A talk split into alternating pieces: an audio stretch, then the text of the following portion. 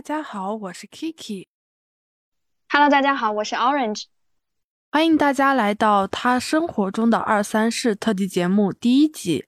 今天我们的主题是上海漂流记。我们有幸邀请到了一位正在上海工作的朋友，来和我们聊一聊他在上海的二三事。欢迎大力。Hello，大家好，我是大力。我呢，现在在上海工作了一年半的一名毕业生。大力，你现在在做什么方面的工作啊？目前？嗯，我现在是在一名服装公司，职务是公共关系管理职位。它就是在市场，就市场的一个结构里面是一个，就是我日常负责的话，会是我们嗯品牌服装的一个。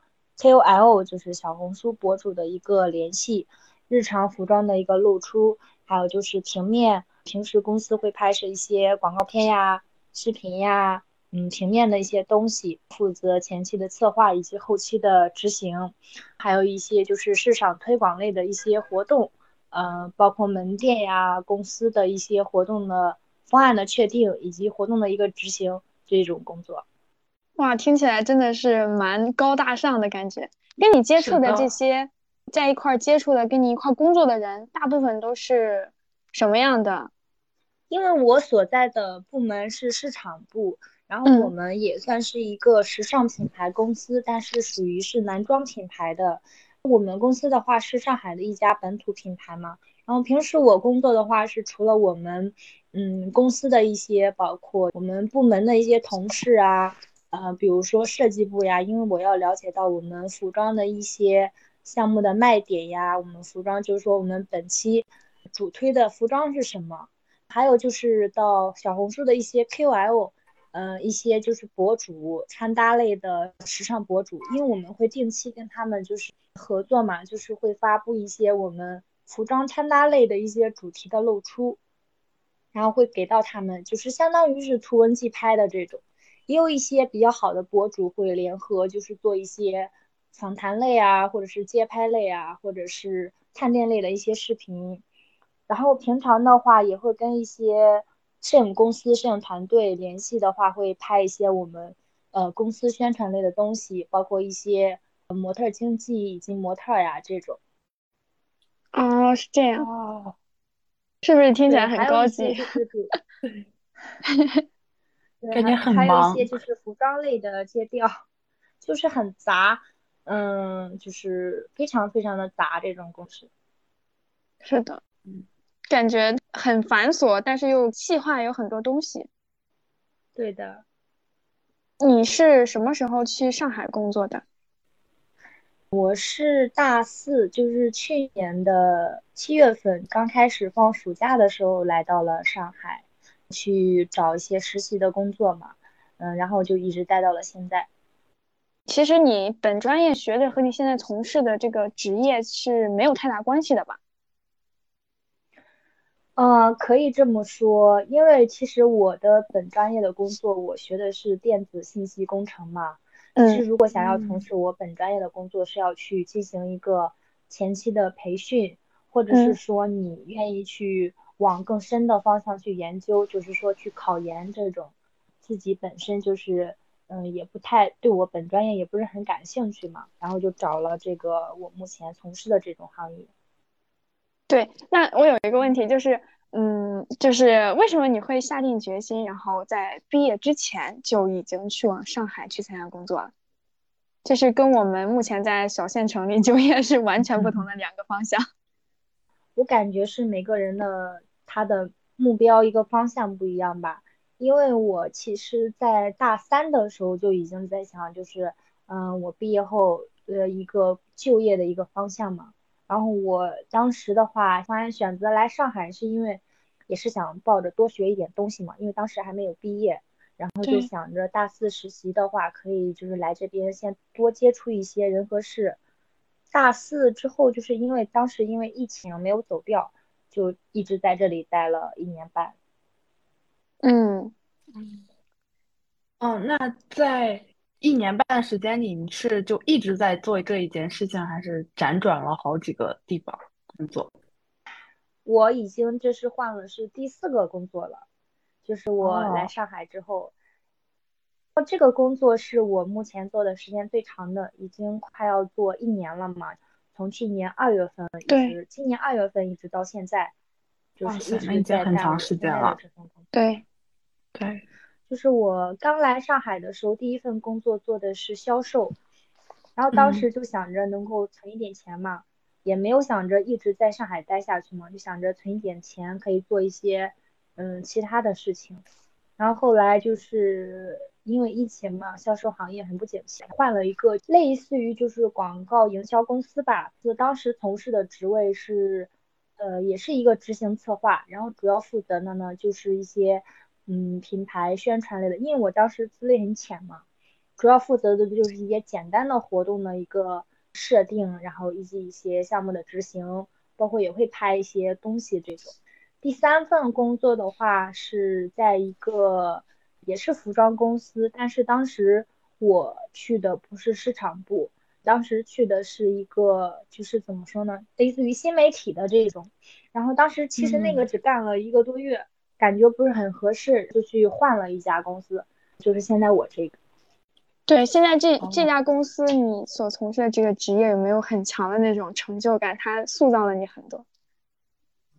其实我在我现在的这个岗位。今年学到了很多东西，因为本身我是那种很喜欢这一类，可以与很多人打交道。对，嗯，然后就是时尚类的这种工作嘛，本身想做的就是服装类，从毕业到现在一直就是很想往服装方面去靠拢嘛。进了这个公司市场部之后，负责的这些东西，比如说我们公司今年要拍一个春夏新品的一个广告片，然后我会前期给他策划完之后。包括中间对接一些摄影工作室、模特呀，以及后期执行去拍摄这个东西，到最终的一个成片来说，会感觉成就很大的就是啊，我这个片子拍的很好，就是从头到尾的一个执行的过程中，会让你学到很多东西。这种听起来感觉大力像是那种很会社交的那种社牛。没有没有，就是 就是一直在学习吧。其实到目前也是，嗯，一直在学习。对，嗯，就是适应性很强。一开始的时候就是，就是我们那个时候还在大三、大四的时候，他就基本上已经对自己有一个清晰的认识，就以后想去干啥。现在就是也是这种。那你现在目前的目前的一些计划是什么？就是你在这个地方工作一年之后。我感觉你的经验什么的积累的都已经很到位了。对，其实我现在还挺想继续从事我这方面的工作，但是我感觉我现在是也是应该去往另一个方向去发展了。因为其实我虽然才工作一年半，但是换了这些工作也让我更加坚定嘛。我后期的一个发展方向应该不是这种在公司里面就是作为一个打工人。嗯，去继续生活。我想要去做一些自己的小事情，比如说，嗯，往服装方面的去靠拢呀，这种。大力是有目前的创业的打算。啊，也不能说是先去试一下水。啊，是。保守中前进的感觉。就是。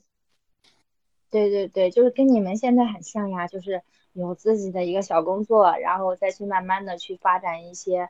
呃，自己感兴趣的副业，然后看一下能不能发展起来嘛。嗯，就是跟现在所从事的工作做的时间越长，越会发现自己感兴趣的点，然后再往自己想去的那个点去靠近，很酷感觉。我就每次听大力说话的时候，我就感觉他现在所干的东西都是很酷很牛。对，就是你在疫情期间遇到什么暖心的事情吗？当时疫情的时候嘛，其实我丸子是知道，我当时二月份、三月份的时候，其实在上海是封了有三个月的。对。然后当时三个月其实真的是快要疯了，因为当时本身我那会儿刚来上海工作，其实旁边也没有认识的人，也没有亲人，唯一一个就是我一起合租的室友嘛。然后我们两个当时的话，就是其实这隔离就是并不是说你没有钱买东西。而是他的物资那一个月的时候物资很匮乏，就是你买任何东西都是没有什么渠道的。他社区会发一部分东西，但是他发的就是仅限于食物呀，到很后期的时候才会去发一些就是生活用品上的东西。然后我们当时的话，就是前一个月我跟我室友最缺的是什么？就是生活上，比如说没有纸，没有卫生纸。当时在我们社区群里发了一个消息，就说，哎呀，我们没有纸，能不能，嗯，谁借我们一点？我们后期买了会还给他。然后有好多热心的，就是我们那栋楼的，给我们送来不让还的那种，好几家家，我们当时真的是感动坏了，都快被。因为那个时候就是你有钱也买不来这，但是别人愿意这样无偿送给你的时候，就不只是代表一种善良，我感觉更多的是那种很困难的时候，别人愿意帮助你。嗯，对对，就是很难得。生活中的一些小温暖还是很多的。对对对，你比如说我后来的时候，就是因为其实河南好多在上海这边，他们也会说家乡话的。你比如说我们楼下有一个早餐店的，一个是我们河南驻马店的一个老乡。平常就是我买早点的时候，说我想要一个煎饼果子，他每次都会帮我多加一个烤肠，就是每次都会多送给我，就是很热心的一个人。自己不在老家的时候，感觉就是来自同样是老乡的那种温暖是不能替代的。对，对，就是老乡见老乡，在上海这边真的是很亲很亲。对，很近，因为离家也确实很远。大家都很能体谅在外，就是在外工作的不容易。对，都很不容易的。只要是就是离开家，在这边生活的，你整个生活，因为旁边也没有认识的人嘛，你在这边上班就是上班，就是运气好了会结交到一些比较好的一些朋友呀，或者是同事。然后就是其实正常情况下，嗯，就是你自己在这边生活。嗯，你在上海的时候待了这一年半，你觉得？最大的感受是什么？可能就是比起刚开始来上海这边的迷茫、压抑，就是你发现你自己其实是一个嗯很普通的人。刚来上海之前，我当时的心情就是你给我一个螺丝钉，我都能撬起一个一座山的那种感觉。然后后来就是来上海之后，你接触的各类的事情。会让你变得嗯，不断的去否定自己，你会觉得你在各个方面上其实，就是其实有很多不足的，是你的迷茫感、无力感，但是就是慢慢的一个自我的情绪的一个消化吧，然后慢慢的会让你觉得，每个人在像我们这种毕了业之后找工作嘛，这种他都有经历过这种迷茫，包括你们其实应该也是有的，对，你们都经历过。就是很长的一段的迷茫期，然后经历过之后，认识到自己是一个很普通的人。他这边就是上海这边，优秀的人很多，优秀并且努力的人也很多。然后优秀并且努力，并且他有自己明确的目标的一个人就是很少，你知道吗？你想去往某一个地方去发展，是啊，我浑身的一个力量，但是我不知道我该往哪个方面去。给自己发力，其实这一年半我应该都是这一种状态，嗯，应该是这一年刚来上海的那半年，包括今年的下半年中旬，就是我也是到八月份的时候才开始慢慢的知道自己想要干什么。可能是因为在这个工作中你接触了很多人，平时你也是跟一些人去沟通呀，你的一个方向什么的，然后你会慢慢确定啊，我原来我对这个是感兴趣的。然后你感兴趣的话，你该怎么往这个方面去靠拢，这是很重要的。像我们这种，如果你想要的生活与你现在的一个阶段是相反的话，你该怎么去靠拢吗？然后就会慢慢的、慢慢的就会知道，哦，原来我是想这样干。是的。那大力我对于你到上海打工这件事是怎么样一个看法呢？我爸爸倒还好，其实我妈妈整个过程中就是很反对，因为她觉得就是我一个女孩子嘛，刚开始是跟我同学一起来的，她觉得你来历练历练也是不错的一个选择。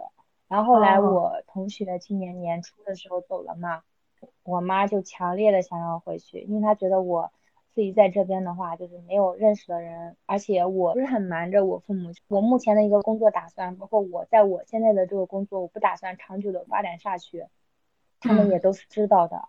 然后他们就觉得，既然你以后一定要走的话，为什么不提前回去呢？最近就是一直想让我回去。父母其实一直想让我就是去从事一些比较稳定啊，他们觉得女孩子呢，当个老师呀，对，或者是。你去考个编，当一个公务员啊，这种是他们所理想中的一个，就是女孩子可以干的。但是我就感觉，其实其实进入一个稳定的工作也不见得是这样。父母很满意这种工作，因为他觉得现在情况和形势之下，就是那种最稳定的工作才能。以我个人经验来看，我觉得这种稳定的工作，它它并不能满足你对一些超过平时生活的一些愿望，基本都不能实现的。是的，你知道为什么吗？是因为我们没有尝试过其他的工作。真的就是对你们会觉得你们会觉得不甘心。哎，对，因为我们没有尝试过，所以我们好像就一脚就踏到了宇宙的尽头。对，但是并不是的，在我这边看来，就是像你看，我是来到了啊一个很好的城市。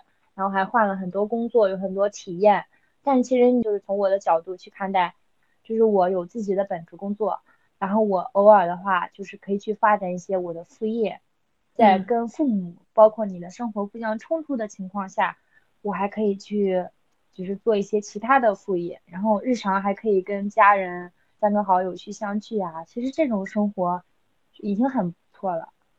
也是，其实 也是，对吧？所以我们会有。有一些空闲的时间去做一些自己想做的事情，对，但是其实精神内耗还挺严重的。对，就基本上带着一条命去，下来的时候就只剩半条了。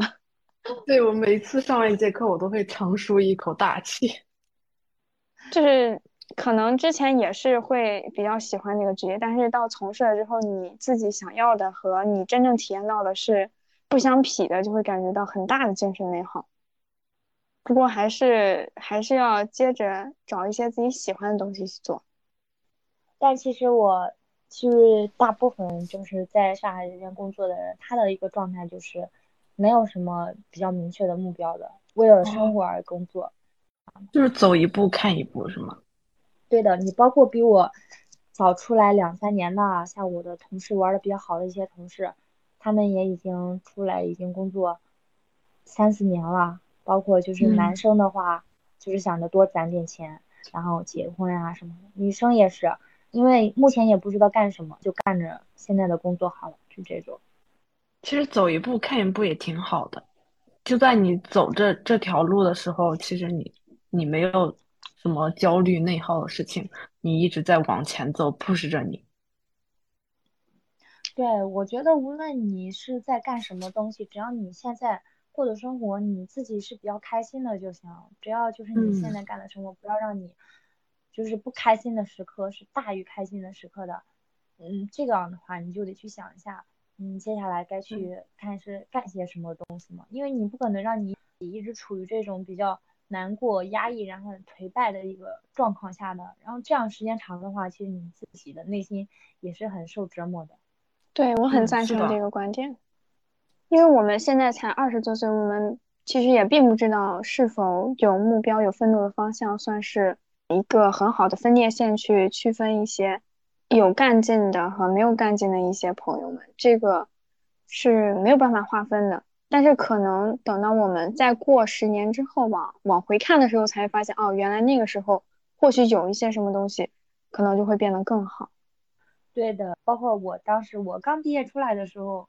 就是我身边认识的人，包括我的同事，我会发现他们比我大了好多岁，他们已经就是二十七八了，但是他们现在的状态也没有比我好到哪里去。哦，原来不只是我们这种刚毕业的是这种情况，其实很多人都是这种情况，只不过是有的人他很早的就确立了一个目标，付出是有收获的，还有的人就是一直是干着正常的工作，然后没有什么目标。然后他过年几年之后的工作状态其实还是这种状态，就对。然后我就想了一下嘛，我说我不想要，就是我现在是二十三岁，然后明年二十四岁，我不想我过个几年之后，比如说我二十七八了，然后我的状态还是这种，在某一个地方上班，拿个基本稳定的一个工资，维持着正常的生活，这种我感觉这不是我二十七八岁或者三十岁时候想要的一个状态。是的，确实是这样。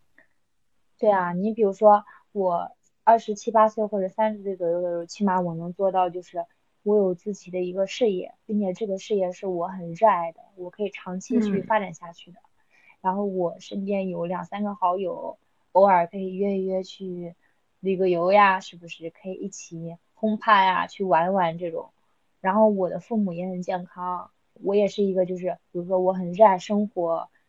对我自己来说，我是一个很哇塞的女孩，就这种感觉。对，是的，这可能也应该是我们就是一个积极向上的追求的这种目标。对的，要要不断的去发发现一些东西吧。对，就身为一个 INFP 嘛，我是一直在探索自己的路上，就看世界也找自己。对，是的，嗯，这种感觉就很棒。我们。我们要找一个自己能长期发展下去的，主要是长期发展，我觉得这个很重要，因为我们不能，嗯，有一个发展的方向，然后只看他眼前，比如可能有些人看到现在自媒体很好做，然后就去做了，但是可能他坚持一段时间没有效果的时候，可能会立马会被，就是鸡血被撤掉了，然后立马就放弃这个方向。其实我觉得，你找准一个以你自己的眼光来看可以长远发展的，最好与你的兴趣有点关系。坚持下去，不能是一股脑三分钟热度了。对，对，其实你大部分的时间，你会发现，就是就算你去坚持一件事情的时候，你时常也会发现，有时候感觉这个事情对于自己目前的情况来说很难完成，然后或者是机会很渺茫。但是有时候你又你又会感觉就是充满力量，这件事情一定会成，怎么样怎么样，就是也是一个心情，也是忽上忽下的。其实是你会发现是这样。但是其实你在这种情况下，你是不能做任何决定的，就是你需要去冷静的思考一下，对于你目前的一个状况，你客观的一个状况来说，这件事情你可不可以去做，是不是你想去做的嘛？再去慢慢的去实施。特别是你心情特别低落的时候，千万不要去否定自己，或者是其实大部分现在我们的状态就是低落的情绪是大于就是你比较激励的一个状态。确实时常时常 emo。对，我之前就是有在播客上听到一个话，就我觉得有一句话就特别印象深刻，那是一个博主说的吧。他说你需要及时的，就是把你垃圾的情绪倒出来，然后你再重新装满就是阳光的东西，这样的话你的生活才会一直充满欲望和冲动嘛。这样的话你不会。一直是那种 emo 的一个状态。其实这种 emo 或者积极啊这种状态是有磁场的，对，它会吸引到你身边的人。如果你 emo 的时候，你可能把这种情绪带到给别人，就别人也会，其实挺为你着急的，但是也不能做什么。但我感觉就是，如果 emo 的话，你跟你的好朋友去。倾诉聊一聊是吧？对，倾倾诉对我也觉得很好的方法。嗯，是。就是我们我们我们那个情况不一样，我们是大学的时候就是那种情况，就是只能受别人磁场的影响。对，因为是群居生活嘛。对，群居生活就是这样。大力这种大力这种情况，就是他自己如果一直把自己困在一个很 emo 的环境里，他是很难走出一步的，因为往往困困住人的只有他自己嘛。而且，如果你想做成一件事情的话，你肯定要去做一件比较困难、有挑战性的东西，肯定是要时常的去质疑自己的能力，反复的去确定我可以。对，有时候你不开心的事情可以跟朋友讲一讲，但是你有时候你的好消息，你开心的时候也可以多跟朋友讲一下。对，其实我们现在的一个状态就是之前我跟奥润姐。特别深刻的一次就是俩偶然的一次去聊天，因为我之前就是我对对方说的都是一些比较好的一些，就是对自己情况比较好的一些情况啊，就是很积极，鼓励比较好的时候，对我今天心情比较好的时候，我一定会分享的。就是我每天去分享的时候，一定是我比较开心的那个时刻或者那一天。然后我大部分时间没去分享的时候，其实都是可能是因为也没有什么可以去分享的。还有一个就是不想自己的一个那个情绪去影响到就是你身边的人吧。就包括其实我之前呢，在大学之前，我什么事情就是都会跟父母呀都会去说的。你像我毕业之后，我就会去选择不好的情绪或者是一些东西，我会自己选择去消化的，然后也不会去跟我的父母或者是跟我的朋友去说。其实我之前的时候，在大学的时候，就是一个分界线吧，因为在大学的时候，你那个环境下，嗯，你很难心情不好。其实你每天的大部分的时间都挺开心的，然后你心情不好的时候，你会选择你的室友或者是你的朋友。你会去跟他们说，然后到出了大学之后嘛，你会发现就你的一些情绪，你会想的很多，你的一些情绪，你可能跟别人说的话，真的并不是说你这两个人不够关系不够好，或者是你对对方的理解力就是理解不够多。其实你的一些情绪对于对方来说，他可能不会说就是心灵互动，你反而会让他当时的一个情绪变得比较低落。其实大家的状态都是差不多的。就会选择去消化一些情绪嘛，情绪特别不好的话，我就吃东西。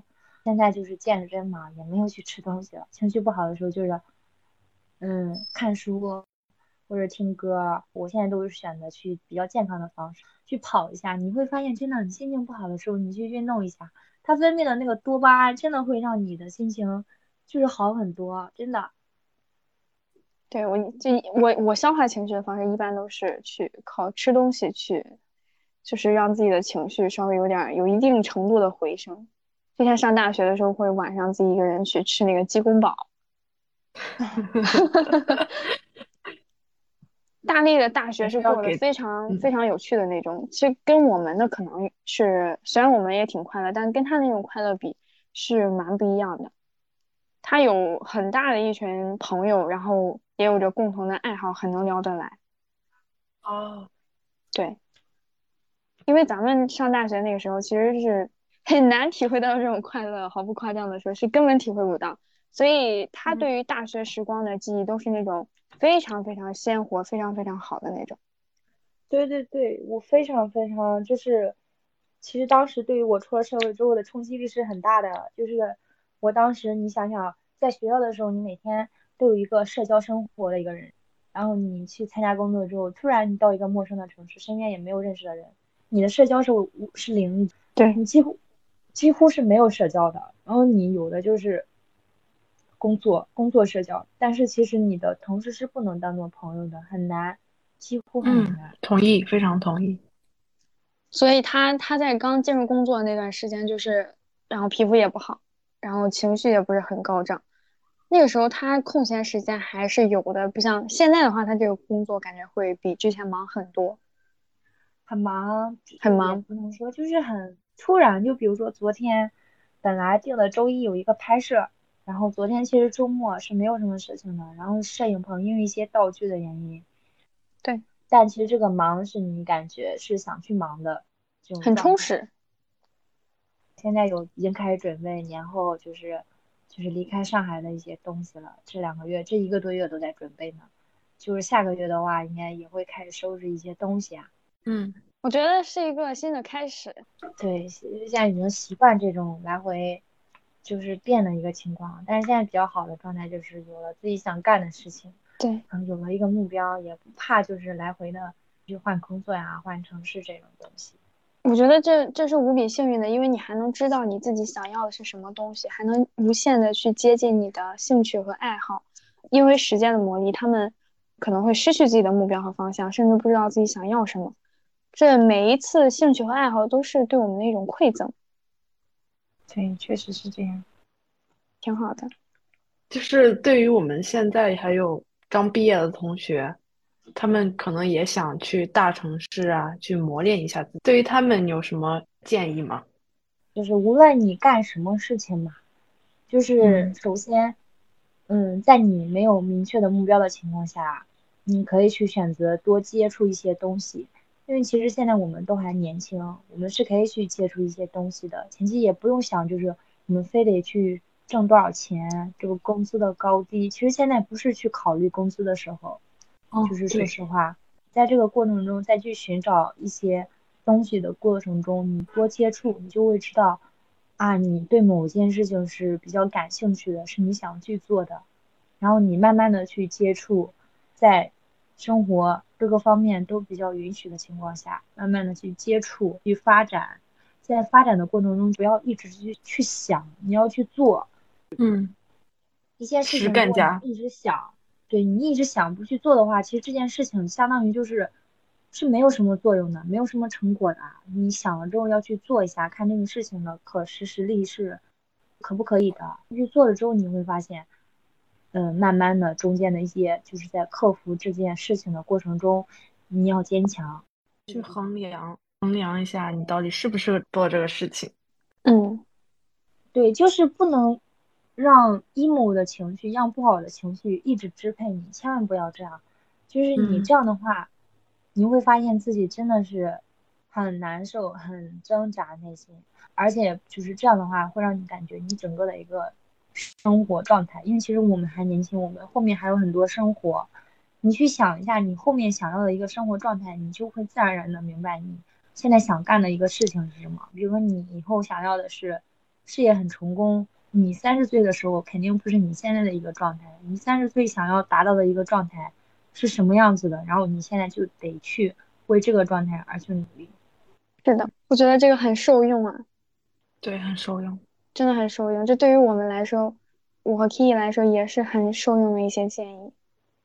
比如，我们应该想一想，我们三十岁的时候要成为什么样的人，然后在三十岁之前的这几年应该做什么样的努力。没错，对，其实时间过得很快的，就是对，你发现就是真的好快呀，今年就二零二二就要结束了，二零二二就要结束了。对，其实二零二的话，二零二二年对我来说最大的收获就是，啊，我确定了我下一步想要做的东西。其实我在前一年的时候也一直是一个迷茫的状态嘛，然后也就是在来了上海之后的，就是今年。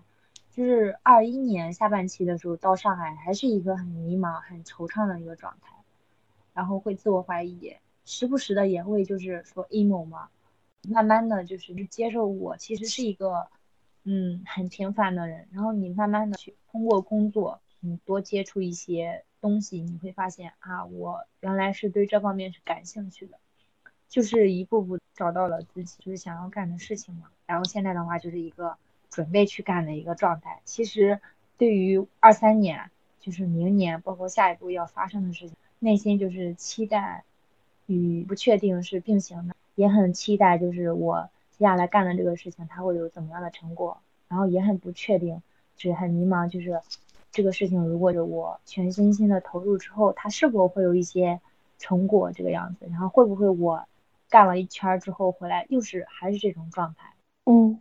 就是要接受自己是个平凡人，但是平凡人也可以找到自己想做的事情。其实很多人都是一个平凡人，世界上的伟人真的很少。我们只需要把自己给做好，找到真正的自己就可以了。是的，我们要学会自洽、自我接受。对。